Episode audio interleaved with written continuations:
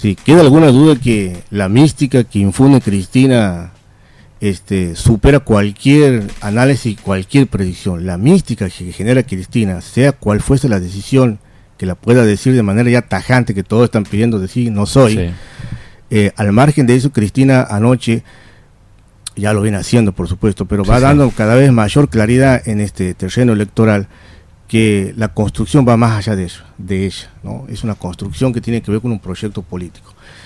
Lo escuchaba Javier antes de, entrar a la radio, este, el tema de por qué elige el 18 de mayo.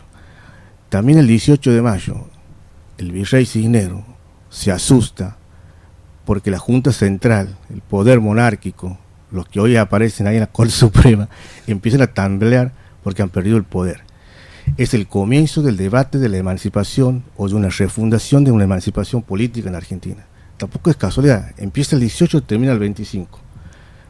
El 18 saldrán los detractores, los defensores de las famosas oligarquías en este país a querer sostener la matriz de dominación y la matriz de un país por unos pocos. Y el 22, y durante todo este tiempo, aparecerá un Castelli como otros muchos más diciendo aquí se va a discutir la soberanía del pueblo. Y el 25 se define y Cristina va a una refundación ética política de la nación. ¿Qué conviene más, la, interna o la fórmula de consenso? Y así como estamos, después del 25, yo creo que nadie le va a quedar duda que hay que consensuar. Después del 25 no va a quedar duda, ya va a estar el programa, las definiciones políticas, las orientaciones, hacia dónde se dirige, cuál es de vuelta, cuál es el modelo y quién está dispuesto a subirse en la defensa de los intereses del pueblo y de la soberanía popular.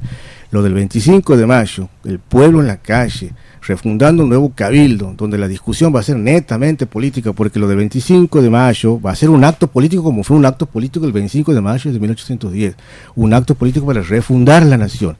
Después de esto, ¿quién no va a querer eh, decidir no consensuar? Creo que ningún poco inteligente diría, vayamos a una interna Después de esa gran construcción me parece que ya queda clara que la, la definición va por un consenso. Hay que ver quién se baja y quién se queda, ¿no?